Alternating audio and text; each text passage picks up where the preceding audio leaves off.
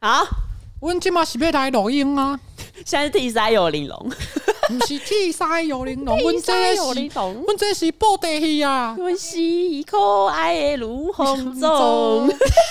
我们到底干嘛做这种事情？哎哎哎哎哎哎哎！等一下，等一下，这才是对的。没错，That's right, Damn right, damn right， damn right。是 damn，一定要声音压得很低。蹦！大家好，我是上班不要看的瓜姐 AK 台北市议员邱慧杰，在我旁边是被人家说假笑的很刻意的彩玲。有吗？有这件事？有有一个观众他其实有留言说，我觉得那个女生假笑的太刻意了，让人觉得很不舒服。他哪部分？全部，很严厉。这是我们的新资料夹 number sixty Nine，耶！我这辈子只有 sixty nine 过一次，看我屁事。Six，那你 要跟 sixty nine sixty nine 吗？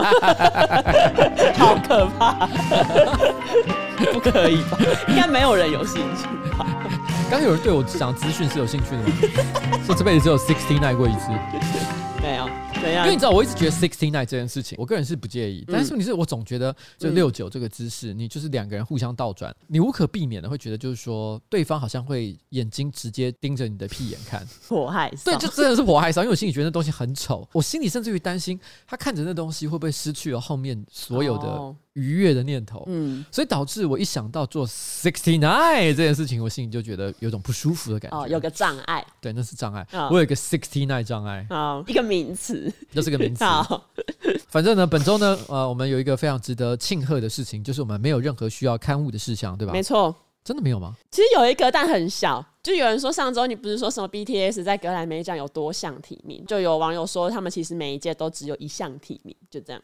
好，就这样好哦。来，那我们要进入上周星座运势，好，上周幸运是，其实我这周呢，我不知道我要讲一个还是两个，两个。 ，try try 看。好，吹吹看是不是？好，第一个我想先讲射手座，我有自己他发好生什么事情嗯呢？你会弄假成真，你本来只是随口说说说的事情，大家都把它当成真的事情。好，什么？嗯你知道上个礼拜其实我发生两件事情，第一件事情就是说，我说我传那个讯息跟我老婆讲说，我都没有打老婆，嗯我都没有家暴，所以我应该算是一个好男人吧，对不对？嗯然后呢，我后来发现，其实上周呢，观众留言有两三个就直接留一星说，不打女人就叫做好男人吗？哦啊然后也有人传私讯来骂我，是啊、但是问题是我彩玲，我问你一件事情，你应该听得出来我是开玩笑吧？嗯，我老婆也知道我是开玩笑，就嗯只是讲个干话，就是你知道吗？你跟你老夫老妻了，你在一起二十几年的时间，其实你你生活当中就是有一些小情趣，你故对意讲一些时事，讲一些最近发生的事情，然后嗯想要让大家觉得好笑，就是这样子而已。没错，我并没有真的以这件事情为豪，嗯好不好嗯？哎、如果我要讲我作为好男人的证据的话，我有很多更值得说的事情。啊，嗯，譬如说， 那就是没有想这么吵，到底有什么好？ 就是你懂我的意思这。就跟你之前不是发一个文说什么你帮老婆洗碗，然后你那时候不是也被骂？对，可是我那个也就解释过，那就是 OK 个干话吧，就没想到大家真的很认真哎，给一颗星，还特特别传私讯来骂我，我傻眼，还不止一个人。嗯，但你知道吗？还有发生另外一件事，什么？这件事情是因为你害的。为什么？ Fuck 什么东西？ you，fuck you。 要不要讲？我先问你，嗯我先讲三个字， 啊你现在回想一下是什么？嗯，林州嘛。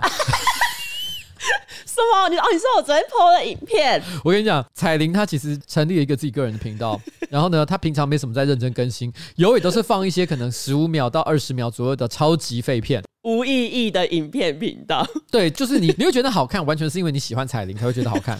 如果你不是因为喜欢彩铃的话，那东西真的是废到一个没有逻辑的地步对。但他最近居然上了一个大概四五分钟左右的没长 片错，，你知道吗？我有一个朋友直接跟我讲，完了，怎么了？彩铃翅膀硬了，她要单 飞。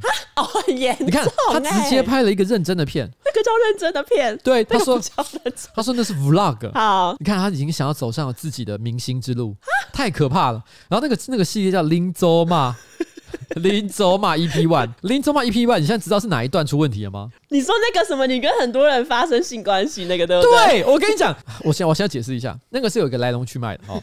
因为那一天呢，其实大家在那边订饮料，那我订了一个我从来没喝过的东西，对叫奶盖绿茶之类的。嗯我这辈子没喝过奶盖，喝下去第一口我吓到，怎么是咸的？他们说，哎、奶盖本来就是要加盐啊。嗯，鲜奶油，对我就是都市怂啊，好你不就是好？皇太 子，对没有喝过这种饮料而。且喝起来奶味很重，我有点不舒服。哦我就说这是鲜奶吗？他说不是，这是鲜奶油。我就哎呦，后来我马上就说这个东西我不想喝，因为太肥、太油、太不健康了。嗯然后那个时候彩玲就说我想拿去喝，嗯，我就说可是我在最近这一段时间里面，跟七到八个不特定的多数人都有发生性关系，嗯所以你还敢喝我的东西吗？嗯，来，彩玲，我问你，我讲完这句话之后，你有立刻把它丢到一边去？哎呦，我不敢喝了，没有，你直接喝了，对不对？没错，你是因为不害怕我跟七到八个不特定多数人做爱这件事情，还是你根本不相信这件事？我相信你都有带套。不 是，好，不是，我相信你没有做。对。各位同学啊，难道你们每天上班，每天跟你的同学、家人，你们讲的话都是实话，都是认真的吗？对啊，难道你们说什么我要借一张卫生纸，你们会还 吗？这也是干话对，。这也是干话， 没错，就是这样，就是这样，就对是这样。可是你知道最可怕的事情是，什么？有超过三个人嗯，传私讯给我，老板，你真的跟人家在约炮吗？他们是那种会还卫生纸的人，他们很震惊哎、他说：“老板，这个真的可以播出来吗？”哎他们还很害欸怕他说们：“很替你担心，对其实他们蛮直感接，人。他们因为他们有怕我没看到那是影片， 他说他把影片连接传给我说， 你有看到彩铃的林州骂吗？他完全是为了保护我，你知道对吗？，很感人，很感人，但我心里想说啊靠 背哦，又被害了一次。对，而且而且你们这种反应其实是让我最受伤害 的，因为哦，你、就他们相信，对他们很可能，譬如在看完影片之后，还立刻转头跟他旁边一起看的同学说：“天哪、我不知道他会做这种事情，吓到我了，哦我一定要传个私讯跟他讲，警告他一下，这个影片可能要下架。”嗯，没有，各位同学，请你们相信我好不好？ 这些都是结公生求的威娘、没有。错。所以上周的射手座不堪其 扰，对，我我 讲几句干话，大家都当真，到底是怎么回事？对。哦就这样，以上。那我要讲的上周星座运势是天蝎座，好，天蝎座谁？其实是我朋友的故事。可在讲我朋友的故事之前，我要先讲一段网友的留言。好，就这个人呢，他叫王查理，不是查理王。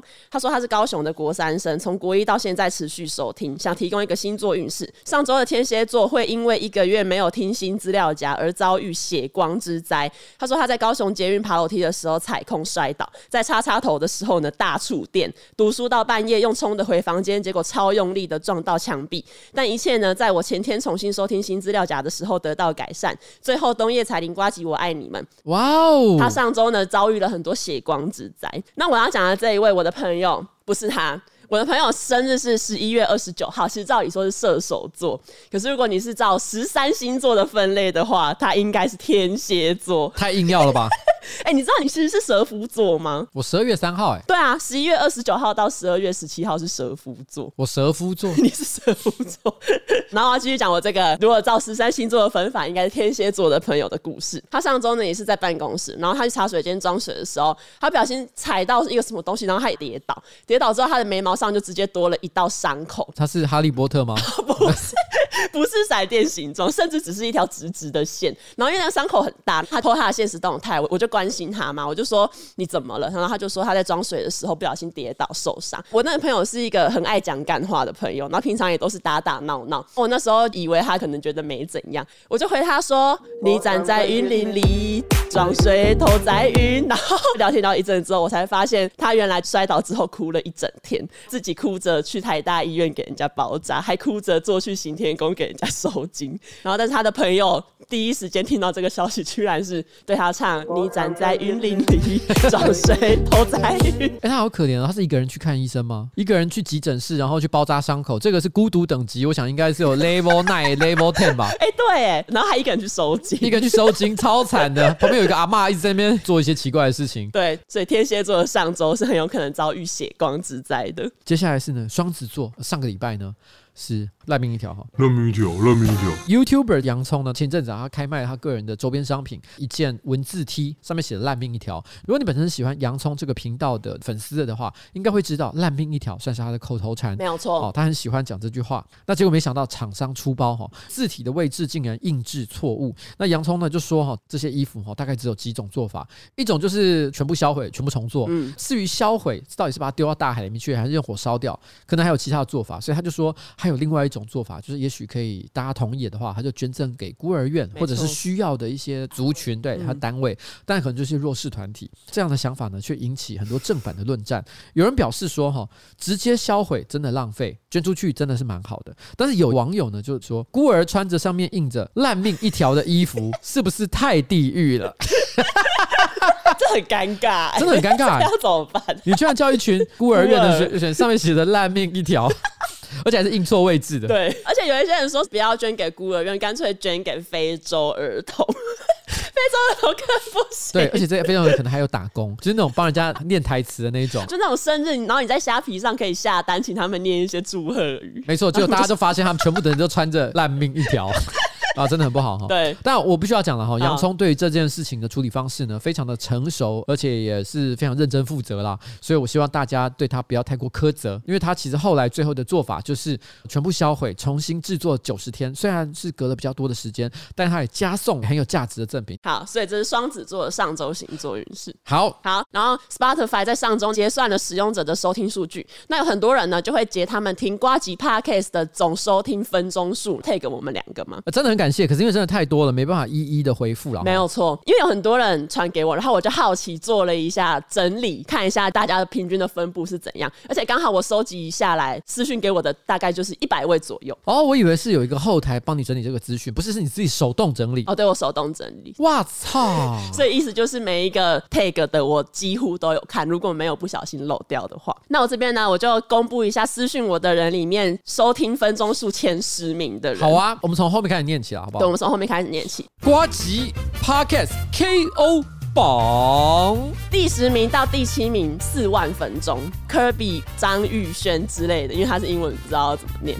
A B 三九玉涵，第六名到第三名分别是刘介军、Snowmo、张伟霆、陈义聪，哎、可是我必须要讲一下，你知道五万分钟代表什么意思吗代？表什么意思？假设我们一集是五十分钟好了，你五万分钟除以五十等于他听了一千次。刚说我们这是第几集？六十九。听一千次是什么意 思？因为这个是总 podcast，它也有可能是听你的直播或气味研究室。没错哦，对那其他还是有可能听了哈。没有错但我觉得，因为我们一周我们的产量来看哈，因为今年假设有呃五十个一周嘛，那我们一个月通常会产两到三支，好，算到三支好了，那你等于怎么样？一百五十集内容，然后用五万分钟去除，这是多少？这表示大概听了大概三百次左右。啊不是，我刚刚讲错了啊，算了算了，我刚刚的算法是错的，不要我不 要不要不要管它。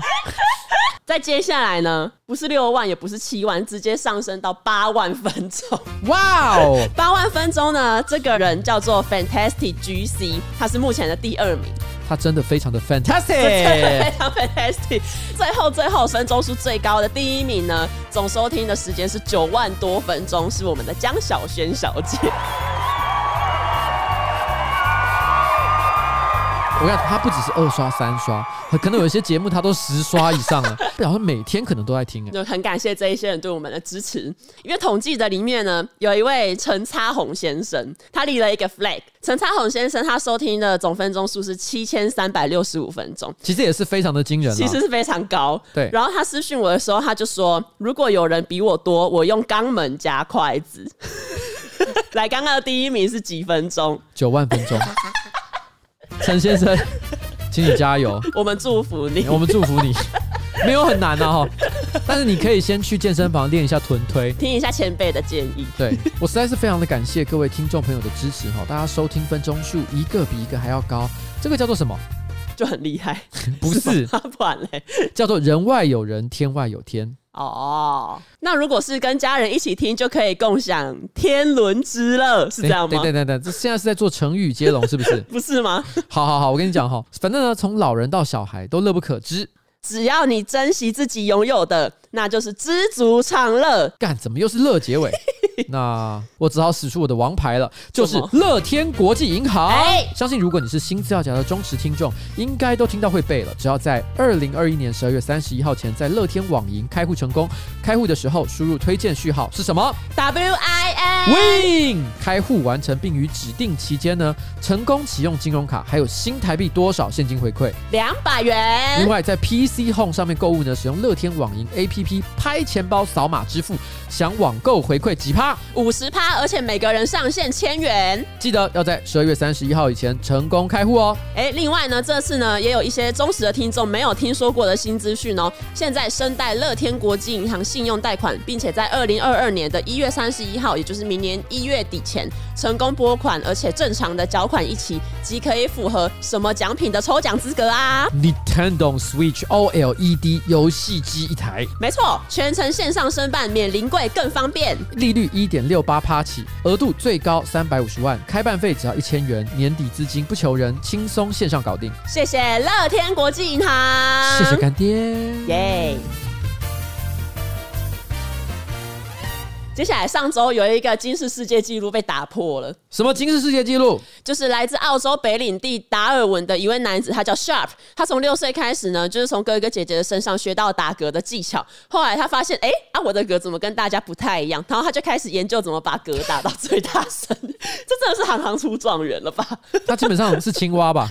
他为了要让他的嗝达到最佳的效果，他还研究怎么样可以录下最响的嗝，也尝试很多录音的设备。哎、你知道打嗝这个东西啊，它其实就是你的横膈膜痉挛。嗯所以其实有很多人对于治疗打嗝有很多不同的偏方，你知道吗嗯？我之前最常用的就是喝一口水，然后我腰弯下去，把水吞进去，这样就会停止打嗝。那你觉得有用吗？ 有时候有用，有时候没用，我也不知道。我知道很多这种类似的方法，譬如说像喝水，像你刚刚说嗯的，还有对着一个袋子里面吹气啊，还有去受惊吓。譬如说嗯像我，我只要发现我老婆打嗝，我都会假装正常讲话，然后突 然之间呵吓哎她，但我老婆都会很生气，嗯然后就会讲：“哎呦，你不要再叫呃呃。”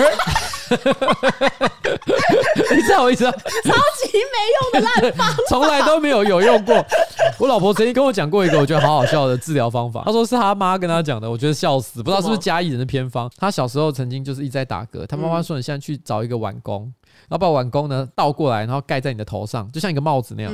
然后接下来再拿一根筷子去敲那个碗，敲敲敲敲敲敲。她说这样子就会停止打嗝。可是你知道吗？我那时候心里都觉得说，哎、这东西绝对不可能是这样。后来长大，我还真的教他说：“那你不然你试一次给我 看，看起来真的好瞎。我感觉他妈妈一定是随便乱讲，嗯嗯讲了之后就是他在旁边偷笑，说：“干，这真的叫一个小孩去做这件事情。嗯你想象你拿一个碗，然后在头上抠抠抠抠抠的样子，我觉得他妈很 坏。哦，所以你老婆也没有实际用过，有啊，后来我还为了这件事情就真的有实际去尝试结果过。没用，是不是？废话，我觉得所有这些偏方都没有一个有用，好不好？哎、但我之前有试过一个，我觉得算有用。哎就是他打嗝的时候，你可能问他一个问题，比如说一加一等于多少，他可能会思考一下，之后他会问你说什么答案是什么，你就跟他说你现在是不是没有在打嗝了，他就会发现自己真的没有在打嗝。哎呦，大家可以试试看，反正这个人他经过四十五年的准备，然后所以他从六岁开始，四十五年，所以他现在已经五十一岁了。对，然后他终于决定要来挑战这个金氏世界纪录。他就是租了一间隔音非常好的录音室，打出了一个大饱嗝。结果一试之下呢，竟然高达一百一十二点四分贝，这个分贝数相当于飞机起降的声音。 Oh my god！各位有去那种飞机巷啊或类似的地方去看过飞机起降吗？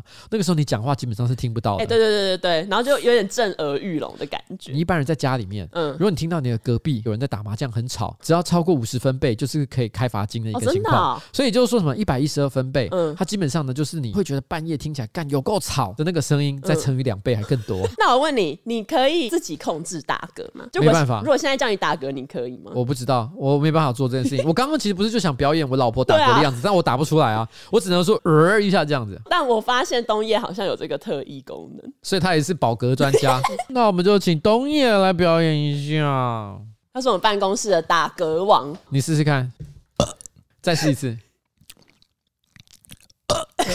好，再来一次。这谁都可以吧？来，你传授要怎你样教可你以教一下控方法，我们现在来尝试。你现在在舌头上吸一口口水，然后你现在吸一口气，并且把口水吞下去，呃就出来了。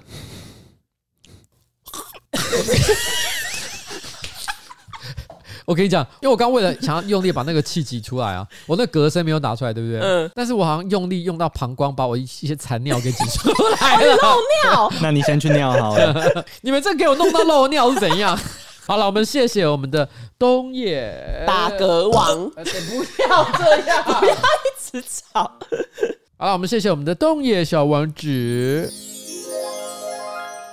接下来进入我们本周的第一则新闻。其实接下来要讲的两则新闻，我觉得发生的几率好像很低。台湾 吗？对，第一个新闻就是前几天有一个大学生，他骑车经过一个草地，突然觉得左耳好像被闷住了，然后他说我的耳朵里面还有拍动的感觉，他后来去看医生，发现耳朵里面竟然有一只鹅，有一只鹅， 不是 不是这样我，差点又要漏尿。有一只鹅，而且那个鹅呢，它不仅常常在那边拍动翅膀，而且还在耳朵里面产卵。医生后来直接点入麻醉剂，麻醉那一只鹅，才把它夹出来。我的天哪，他在里面住的好舒服哦。 对啊，而且甚至还产卵、哎，这是耳朵怀孕吧？哎、 真的是耳朵怀孕 这的，完全是耳朵大怀孕。这件事情你觉得发生的几率很高，有时候也会发生一些小飞虫跑进我的鼻孔里，但是不至于到有鹅会跑进耳朵吧。我是的确有曾经发生过，就是大学的时候还会骑摩托车嘛，嗯可能正好张嘴呼吸，然后一只虫直接飞进来，那个也是有过啦，这好像还蛮常见的。哦，那下一则，下一则我就觉得没有这么常见。下一则就是英国有一位男生，他因为平常喜欢收集军事用品，有一天在整理的时候，因为不小心滑倒，导致一颗反坦克炮弹。你在干嘛？刚 刚叫你打你不打。我现在在试， 好，你继续。为什么要在人家念新闻的时候尝试？他有一天在整理他的军事用品的时候，因为不小心滑倒，导致一颗反战车炮弹直接卡进他的直肠。你觉得这个发生的几率有多高？就是你怎么可能我在很久以前曾经分享过一个故事，有一个男的他去医院求诊，他说他被人家恶作剧，就是说他可能要坐下来的时候，他椅子上被放了一罐可乐，嗯他坐下去的时候，可乐就直接扑通塞进他的直肠里面，所以他请医生帮他取出来。那那个新闻出来的时候，我的第一个反应就是，那他的裤子在哪里？对啊，为什他么的不穿裤裤子子？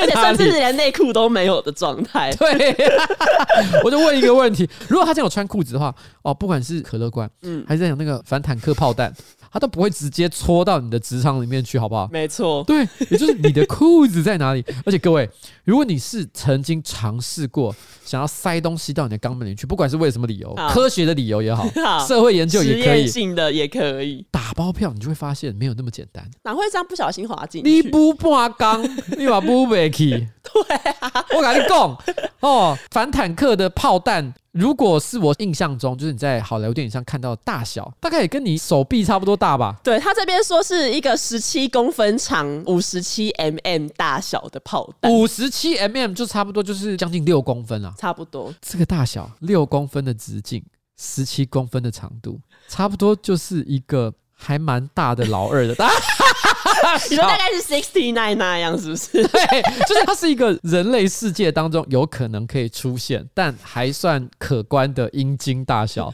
这么刚好的一个状况，不我会是偶然发生。 而且不可能是什么你不小心滑倒就直接滑进去， 子弹前面是尖的嘛，没错然后后面是圆柱体嘛，对所以后面比较粗嘛，嗯，所以我觉得还有一个很大的关键是，它到底是尖的那一头进去，哦，还是后面那一头进去？你知道为什么会问这个问题吗？因为真的会痛啊，不是，那嗯不，然嘞，因为很久以前啊，二三十年前吧，嗯，是在台湾发生的事情。我有看到一则新闻，他是说有一个男子去医生求诊，嗯他就说有保龄球瓶不小心掉到他的肛门里面去，塞到他的直肠，这已经很匪夷所思了。因为保龄球瓶很大一颗，对对啊不对可是我觉得最震惊的是，因为那时候报纸有 PO 他的 X 光照片，嗯，他是从底座先塞进 去。这是头过身就过 哎、你知道，我我本来想象中他是从前面比较细的地方进啊不是应该要去这，样吗？不是，他是从头进， 他是从下面底座出的那一端进去。我心想说，Oh my god，这个人也太厉害了吧！他整个人好违背常理， 而且还说不小心的，这世界上真的不小心的也太多了 吧？但原因是什么，我们就不去追究。 好反正大家小心一点。对，接下来呢，下个礼拜二，十二月十四号，阿罗哈客运要停驶以我的年纪来讲，我经历过没有高铁的时代啊。。对哈，在我比较小的时候，你会真的觉得客运是一个相对比较差的选择，因为它比较慢，哦然后呢，车子上的设备又不舒服。嗯可是差不多到了，我已经忘了是几年前吧，可能是我念高中、大学左右的时候。那个时候呢，客运发愤图强，嗯，他们知道在速度上或者是便利性上没办法跟火车相比，可是至少我设备做很好，所以那时候标榜坊座位很大，嗯哦然后有专属的电视机，对，甚至于还有电动可以打，所以那时候就出现很多所谓的豪华客运。嗯，那那时候很多人就会觉得，哎、与其坐台铁，慢慢的坐着车，然后在一路上享受着舒服的座位，嗯然后呢打打电动啊，睡个觉啊，好像是一件非常好的事情。嗯，尤其是因为那时候座位很舒服嘛，所以很多人都会选择搭所谓的夜班客运，早上起来刚好到那个地方，这也是一个很好的选择。嗯所以因此灭火器就有一首歌嘛，什么？诶，是叫什么？夜哦班巴士吗？对啊， 什么？人家长途夜车被讲成夜班对啊，巴是士，长途夜车嘛，对不对？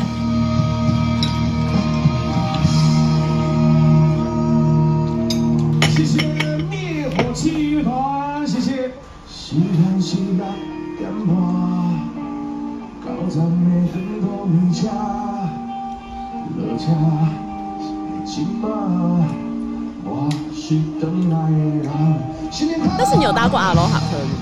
阿罗哈应该不是我最常搭的啊。，是哦，而且我印象中，我以前有一段时间哈，因为正好我有一年念大学的时候，嗯我以前有有讲过了，我以前有做过人体模特，就给人家画画。嗯嗯啊，那时候正好我都是要去新竹的一个画室给别人画，然后每个礼拜都要去一次，嗯然后我都要搭客运过去，客运上面都可以看电影嘛，电影通常都是可能一个半小时到两个小时之间。可是我记得从新竹搭客运到台北，时间刚好是一个小时又二十分钟左右，嗯所以也就是说什么，我不管看什么电影，都是看到打魔王、哦嗯或者是最后大混战的时候就，要下车。对，我就哦 shit，我从来没有在上面看完一部电影过。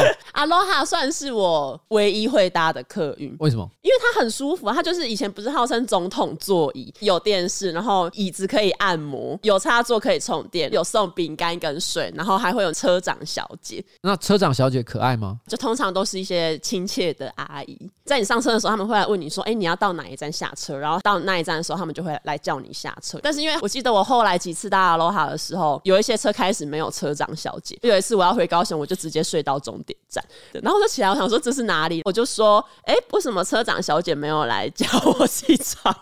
这听起来是很 OK 的发言。司机大哥就说：“哦，现在没有车长小姐了。”好悲伤哦。对啊，就是然后现在阿罗哈又要收了，就会为难过。但是你以前的客运车上有厕所吗？我记得是要看车种，因为以前在台北你要搭客运都是要去火车站那附近嘛，应该是什么承德路吗？那边有好几个客运站集中在一起。哦，你以前还没有进站。啊，对对对，以前还没有金站的 时候你，刚刚讲，我想说应该是在进站以吧。前我在搭的时候，那时候是没有金站，就是大家都在一条路上，嗯可是有好几个不同的停靠点，哦但是都酷很欸近。然后你就是会去选最喜欢的车种，或者是你时间上最靠近的。嗯所以你那时候就有点像购物，你知道，你知道，哦就是你会一走过去，然后每一排，然后你就会去看一下，哎，他们发车的时间啊，看一下他的车子长什么样子啊，然后挑一个你喜欢的坐上去。哦嗯，以前我就是在客运上面上厕所，然后因为客运有时候又很晃嘛，就路可能会不平。客运上厕所就是蹲式，有时候就是你蹲着，可能尿尿或拉屎到一半，车就会突然有点失重的感觉，它就会突然飞起来，然后又下去，就很紧张，搞得我之后在客运上上厕所都非常紧张我。是没有做过这在上面上大号这件事情，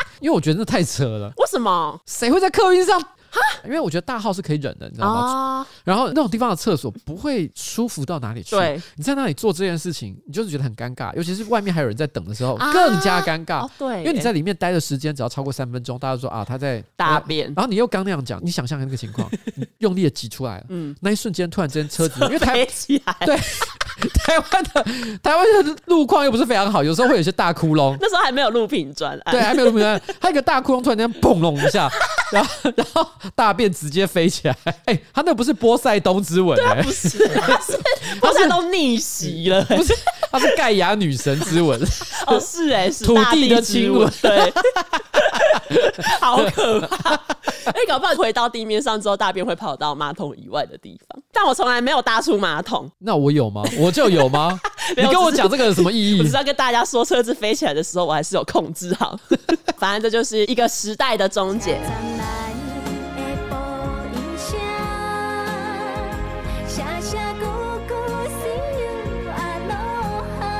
那下一个新闻呢？你有在夜市吃过牛排吗？哦，还是其实你是夜市牛排专家，我大学 时代最爱去夜市吃牛排？ 对，为什么？ 有特别好吃吗？你是我跟你讲，我现在是因为我已经四十几岁，然后呢也做了很多工作，薪水也还不错，所以你会觉得好像我都会去吃一些比较高级餐馆对高级的餐馆。嗯，但是我也曾经有过当穷苦大学生的阶段。哦我念大学的时候，我又不是连战或者是不要乱取别人。就我又不是连家、严家什么之类那种后代，我爸妈不会特别的宠我哦，给我太多钱。嗯，我记得师大夜市那时候还非常的热闹，不像现在都是卖衣服为主，那时候是主要是以小吃为主。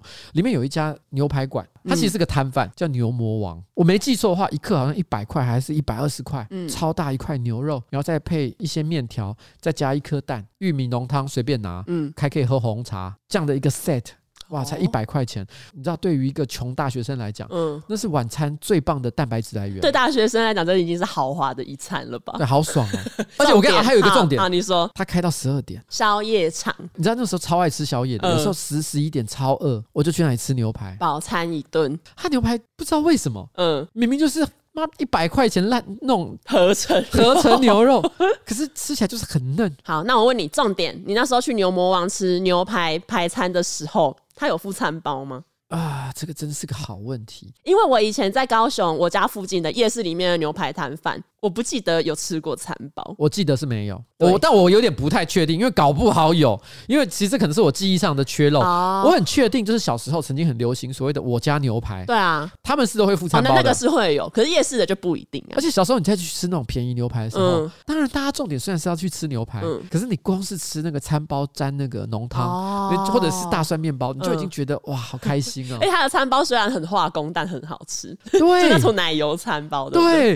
你知道你长大之后，你就会觉得说那东西铁定是不好的。好，所以餐包就是你也不确定以前到底有没有。我不确定，但是我知道有店面的会有。因为我接下来要讲的这个新闻，之前几天有一个女生，她在网络上发文说，她上周呢某一天晚上到夜市去她叔叔的铁板牛排餐厅帮忙，但是没想到呢，居然有一位顾客，他就大声的质问说，为什么牛排都快吃完了，餐包却还没有上？那女生她就有点傻眼，因为她说排餐一份也只卖一百四十块，我都不知道现在已经涨价到一百四十块，就跟我以前的认知有点落差。你以前是认知多少？我以前大概就是一百左右，我也记得我小时候是吃一百啦，对啊但是问题是，哎、我的小时候是二十三十年前呢、哦，哇，这么多年来价格也才涨了这么一点点啊。有点欣慰。对，然后这个人就说排餐一份也只卖一百四十块，而且本来就没有餐包。底下才有网友开始讨论说，哎，夜市牛排是一定有餐包吗？我隐约也觉得好像没有上这个东西，可能每个地方差异不一样。 因为我觉得哈，上餐包不只是成本的问题，嗯而是那个工序会多一道，而且会让他们的动线变得比较复杂。因为摊贩通常位置很狭小，嗯然后你还要在那边哦悠哉的先吃个餐 包，配个浓汤，吃牛排。对、看你是啊哪个夜市这么忙碌、啊？ 对啊，麻烦死了。基本上就是直接一个铁盘丢上去，赶快吃一吃，赶快回家、对啊所以我觉得应该不只是成本的问题，也包含了上菜动线的状况。所以哦摊贩牛排，我猜有可能是不上餐包为主。 OK，不过讲到物价这个事情嗯哈，就不得不讲到说，其实阿唐咸粥最近它好像是从一百八十块钱变成两百块，没错嗯它调涨了二十块钱了。但是因为你知道，这个就是为什么有些东西都只卖一九九的原因，哎虽然只差一块，可听起来就是有个很巨大的差对啊对别。对对，两百有找，就会对让你觉得哦赚到。对，但是问题是它这个东西，它其实严格说来，它也只涨二十块钱。对啊可是它直接好像跳了一阶，哦所以大家对有一种天呐，天怒人怨哦。嗯小吃涨价，这通常要讨论两件事情，一个是台湾的整体物价是不是真的有上升到大家难以负担？嗯如果这个问题是存在的话，那政府当然要想办法去平抑物价，嗯或者是说提高大家的收入来解决这个问题。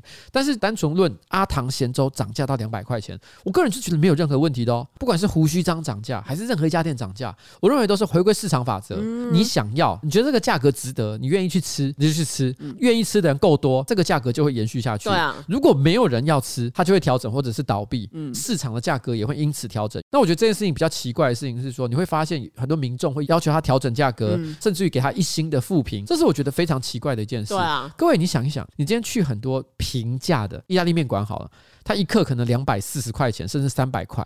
我说真的，以意大利餐馆来讲，这个价格算很便宜的，嗯但是他们可能两百四十块的意大利面难吃的要死。哦，对啊， 有一些真的很难吃。难吃的要死，但是你一句话都没讲。哦我没有为阿唐咸粥的好不好吃背书，我只是讲，如果今天阿唐咸粥用料实在，吃起来又让人满意，那有何不可？对，为什么人家意大利面卖两百四，而且还很难哦吃，你觉得可以接受？可是今天两百块钱的台湾咸粥，你会觉得不行？哦，崇洋媚外。对。从国外来到台湾的东西卖两百块以上比比皆是，嗯而且没有一个东西是高级的。嗯那为什么我见台湾咸粥不可以卖哦两百块？有而且道理如果你真的吃不起两百块的咸粥，台南难道没有更便宜的选择吗？其实有啊，我记得应该也有一百左右。对，那就去吃那些对啊，干嘛要在那边骂阿唐咸粥？对，我觉得 这是他的选择。如果今天有一家店，嗯它所提供的服务有不可取代的价值，嗯嗯，譬如说，假设我我举个例，假设性的哈，阿唐咸粥真的是台南最好吃的一家，它的好吃程度是其他人不能取代的。嗯，我跟你讲，它就算开五百块钱，你还是要去吃。对，啊，而且搞不好还要排队。对，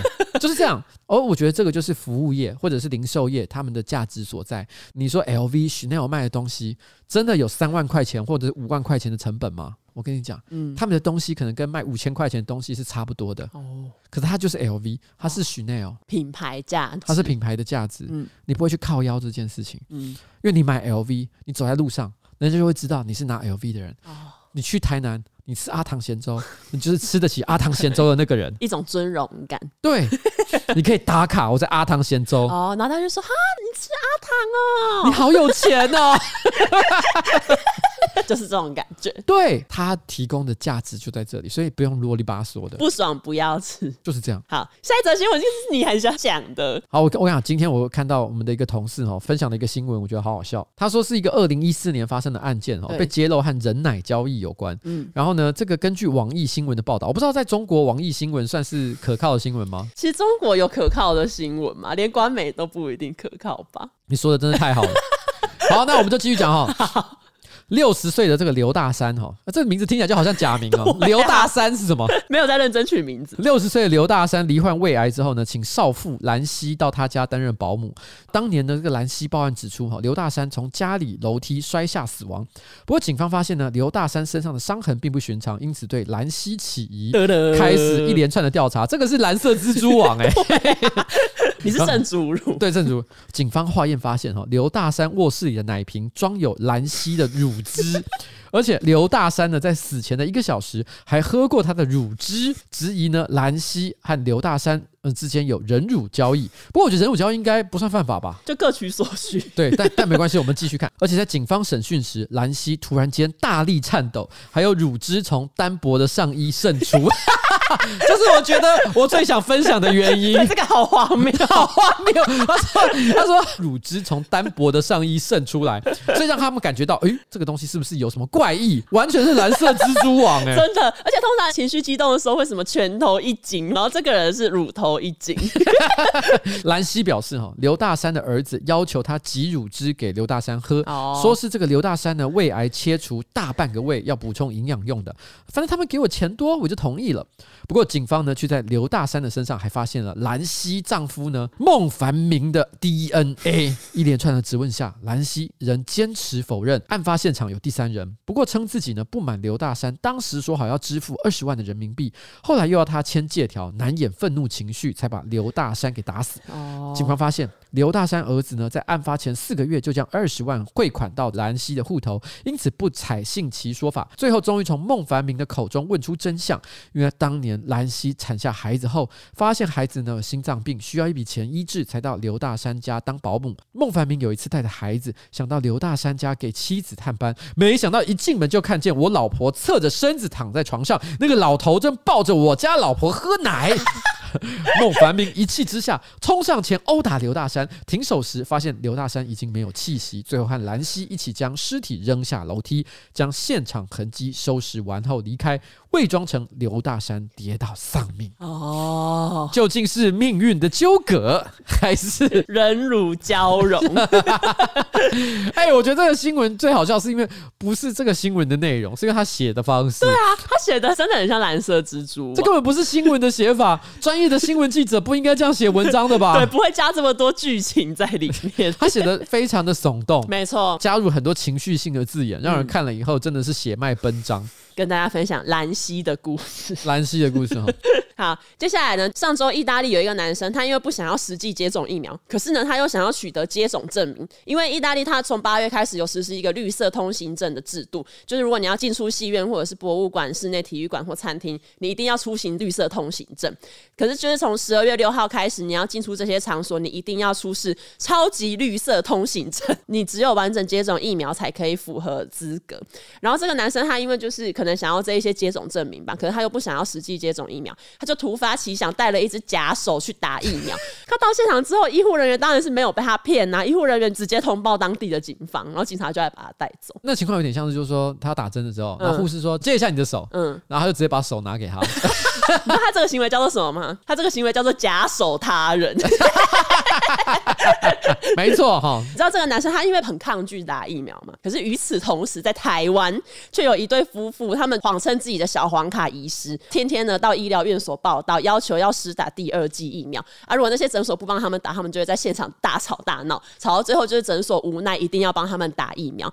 后来呢，诊所帮忙上传资料的时候，才发现两个人早就都已经完整接种过两剂疫苗，而且夫妻俩各自打了四剂的疫苗，就不知道到底要干嘛。这个我觉得是有两个状况必须要讲，就是第一个就是说，其实施打第三剂以上哈，其实的确有可能会增强防护力，或者是延长防护力的这个有效期限。但是如果你间隔的时间不够长的话，其他的效果。也是有限了哈，因为依照疫苗种类的不同，其实它的有效期是不太一样嗯的。没有错的有的最强的保护期可能可以四个星期或者是几个月之类的，但是问题是呢，如果你在那之前你又赶快又接种了一剂新的，嗯其实它也不会有太多的增强，所以这样做呢不见得有用。那但是他们可能我不知道，就是这有两种可能了、哈，嗯一种就是他们可能有某种恐慌症，哦觉得不接种疫苗他觉得害怕，哦，他可能觉得哦，我不接种我就会立刻得病之类的。对，这是这是一种。哦我觉得另外还有一个可能就是这也是一种性癖，接完疫苗之后，其实不是通常都会有一些症状，啊、可能过敏症状阴茎。勃起之类有的的。阴茎勃起，或者是说头晕 目眩，他可能突然间觉得有一种哇哦，哦，那种晃神的感觉，他很喜欢 他。好喜欢，知道？但他不知道还有吸毒或其他的做啊法。哦，疫苗成瘾对，症。疫苗成瘾 症，不打的话他会生气，用骗的也要打到。而且他打四剂，这个如果在意大利，他们可以拿超级无敌霹雳绿色通行证， 完全大符合资格。 而且他们是真正的新世纪福音战 士，真的耶！他们是新世纪福音战士。 好，可以。下一则新闻呢，就是上个礼拜《名侦探柯南》播出了第一千零二十八话的动画，然后这一集呢叫做《爱蛋糕女人叙事曲》，剧情就是在讲说，哦，一位糕点店的老板他被杀害，可是死因是因为他溺死在一个塞满红豆馅的琉璃台水槽里面。红豆泥，你知道 日本人的反应就是红豆 泥，这时候就可以唱一首王菲《红豆》。哦，红豆，有时候，有时候我会相信一切有尽头。哎，怎么不现在是，是怎么我唱会相信一切有尽头。有尽头？什么？但你只想杀人灭 口，观众笑我还见死不救。哦啊今天要离开超级星光大道的是这个剧情当然就是在网络上被热烈的吐槽。后来呢，就有一些比较了解的人，他们就说，编写这一句动画剧本的人的作家，应该是一位叫浦泽义雄的人。他之前呢，曾经有编写过，比如说《数码宝贝》或是《假面骑士》。诶、浦泽义雄算是一个蛮老牌的编剧，他其实编过蛮多有名的东西。嗯举例讲，《蜡笔小新》有一部分也是他哦编的，啊真的假的对，还有《忍者乱太郎》也是他编的。哦突然间有没有觉得浦泽义雄好像还蛮厉害 的？对啊，他其实编过蛮多比较儿童向，然后有趣的作品，像譬如说他有提到《假面骑士》嗯嘛，那他还有编过一个算蛮脍炙人口的特摄作品，就是那种人演的那种日式超人片《海贼战队》，算最近这几年评价比较高的哦是剧集啊之一，可是也都是属于比较给儿童看的类型啊。嗯，但是他在柯南系列里面也有负责几集的编剧，嗯我没记错的话，他其实以前就有曾经编过几集比较荒谬的剧情，哦是吗所以以前就已经被骂过了，哦所以他觉得说怎么好像柯南每次只要有荒谬的 东西，都跟这个人有关系。对，都跟这有关，这个人是不是专门在编这种东 西？可是你想一想，因为柯南本来他应该算是偏严肃，因为他是推理剧嘛，对啊可。他以前都是做什么忍者乱太郎、哦蜡笔小新，所以你知道把这东西交给他的时候，他就是用蜡笔小新的逻辑在 写。而且柯南有一集凶手把内衣的钢圈拿出来，把它削尖之后拿去杀人哎，呦，好可然怕、后 哦！杀完人之后再把那个钢圈装回去内衣里面。那不会不会因吃为到自己是不是？对啊，你想想看，那钢圈已经被自己削尖过， 戳到自己的奶耶，哦，难道说兰溪就是 这样？流出乳汁，对，，大山就是这样被杀的。 他说转头看到侧身，他在含着他的乳头，其实他不是含着他的乳头，他是被他的钢圈哦他是已经，死了他是被他的钢圈插过 去，哦，不无可能。不可能啊了哈。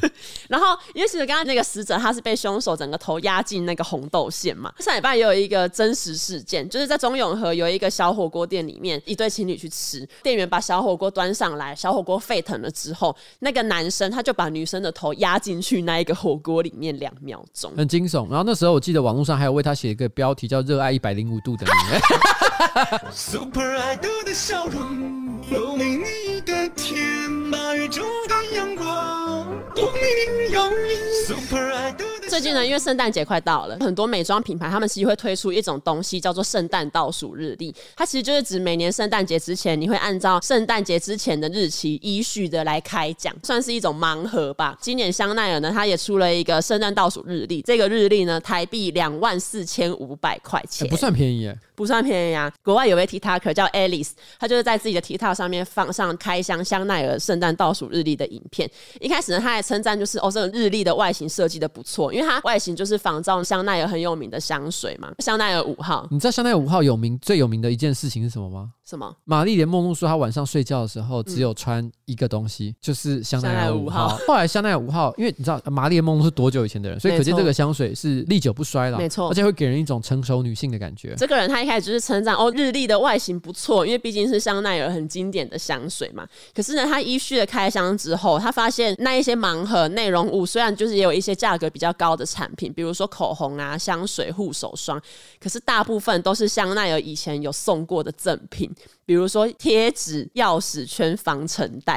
然后他就觉得我花了两万四千五买你这一个盲盒，然后你真正有价值的只有少少的几个东西，其他都是一些感觉很像是年末初清才拿出来送的东西，感觉就很不好。他抛出来之后，网友当然就是热烈讨论，就是哦，香奈儿明明就是一个什么精品品牌，怎么会送这些感觉好像没什么价值的东西？然后 Alice 呢，就是这一位 TikToker，她某一天就发现，哎、她自己的抖音账号被香奈儿封锁。 好，她一开始讲这个，大家当然会有点存疑。可是因为后来还有其他也对香奈儿的这个盲盒给出负面评论的网红，也发现他们的账号也被封锁了。之后，香奈儿呢竟然还直接注销掉自己的抖音官方账号。然后目前为止，香奈儿还没有对这一件事情给出回复，但大家就会觉得这是不是香奈儿的关公危机？因为老实讲我对 TikTok 的的生态还不是非常的了解，嗯，所以我觉得或许其实对于很多这些精品品牌来讲，要在这边经营他们的社群账号，还不是很了解该怎么做。哦因为你想想看，TikTok 一般的网红他们是怎么做的？他们都会拍一些短，但是很 catchy，对对对很对很很吸睛很的一很些短中，毒的一些很中毒的一些小影片。嗯可是你今天说香奈儿，他要让他的香水瓶跳舞吗？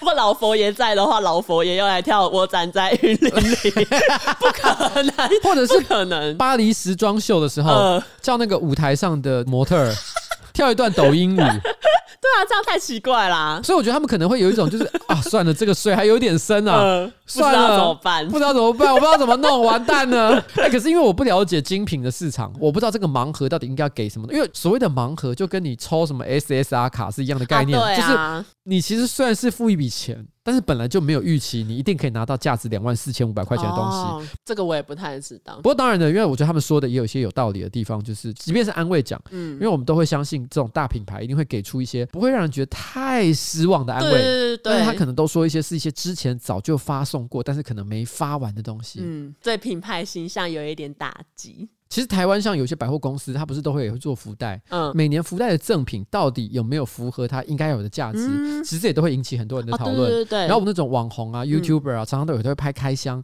让大家知道，就是说他可能哦，我一口气买了十个，嗯然后这十个我们就一起来开开看嘛。比较福袋的价值有没有成正比？没错， OK，、接下来呢，十二月其实欧洲蛮多国家早就都已经开始下雪了。上周三呢，丹麦的北部因为下了暴雪，短时间之内呢就积了三十公分左右的雪，导致丹麦奥尔堡的 IKEA 有二十五名员工跟六名顾客被迫留在店里面过夜。当天晚上呢，被困住的这一些人在 IKEA 里面一起度过很温馨的晚餐时光，然后他们还一起玩游戏，一起看电视，最后呢，在 IKEA 那些展示的房间里面睡觉。这件事情对我来讲最惊讶的事情是，IKEA 的电视机居居然是能开开开来看的。哎对哦哈。我一直都以为那些东西是不能用的哦。哦，就你说纯白色，或者只能拿来播一些 demo 片之类的。对，或者是它里面它看起来是一个电视机的壳，没错，但我一直以为里面什么晶片啊、哦，都没有。 LED E 面板 啊，通通都是假的。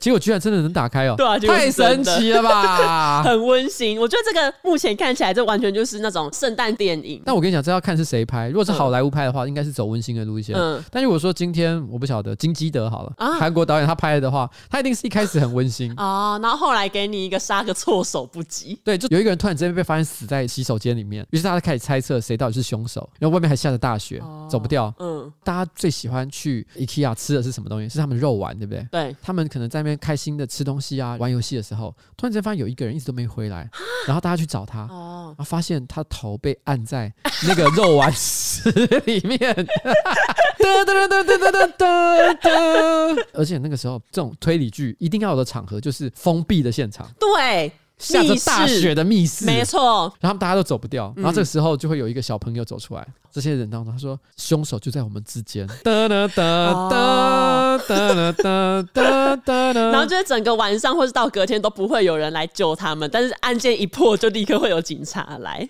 对，而且这种片一定要有先有个预告，嗯就是说明天早上九点钟，嗯，就会有人来开门，所以这个案件一定会在明天早上九点有人来开门之前被解决。对对对，好像他们可以控制破案的时间一样。对，然后呢，接下来一定不会只有一个人死掉，哦，一开始最有嫌疑的人会是第二个死掉， 然后大家就嘚嘚，怎么不是他？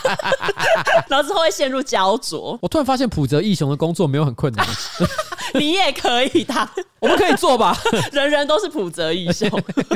后来这间 IKEA 的店经理说，那一天因为下着雪嘛，被滞留在 IKEA 里面的人，他们就在吃热的肉桂卷、喝热巧克力、喝热咖啡，还有一些啤酒，甚至还有一些住在附近的邻居，在看到新闻报道之后也，也过来加入他哎、们。等 一下，等一下，隔壁的邻居都还可以来，表示他们还好吧？那状况还好吧对？ 啊，我就不懂隔壁的邻居到底是这时候来干嘛。 隔天早上就大家睡醒之后，店经理，哎、我觉得这店经理超尽责的，店经理还帮他们准备热的肉桂卷跟咖啡，还整理了展示间。之后呢，送给每个人一个枕头当做纪念品。 我对这件事情的另一个问题就是，他们晚上是吃肉桂卷跟热 咖啡，然后第二天又早是上起来肉桂后到底有多少肉桂卷？ 好了，反正最后呢，我们就是分享关于冬天的，啊暖暖的新闻，希望可以让你的内心也感受到一股热流。没错，不要有十二月病。好，那我们的节目也准备到此告一个段落，跟大家说拜拜，拜。拜。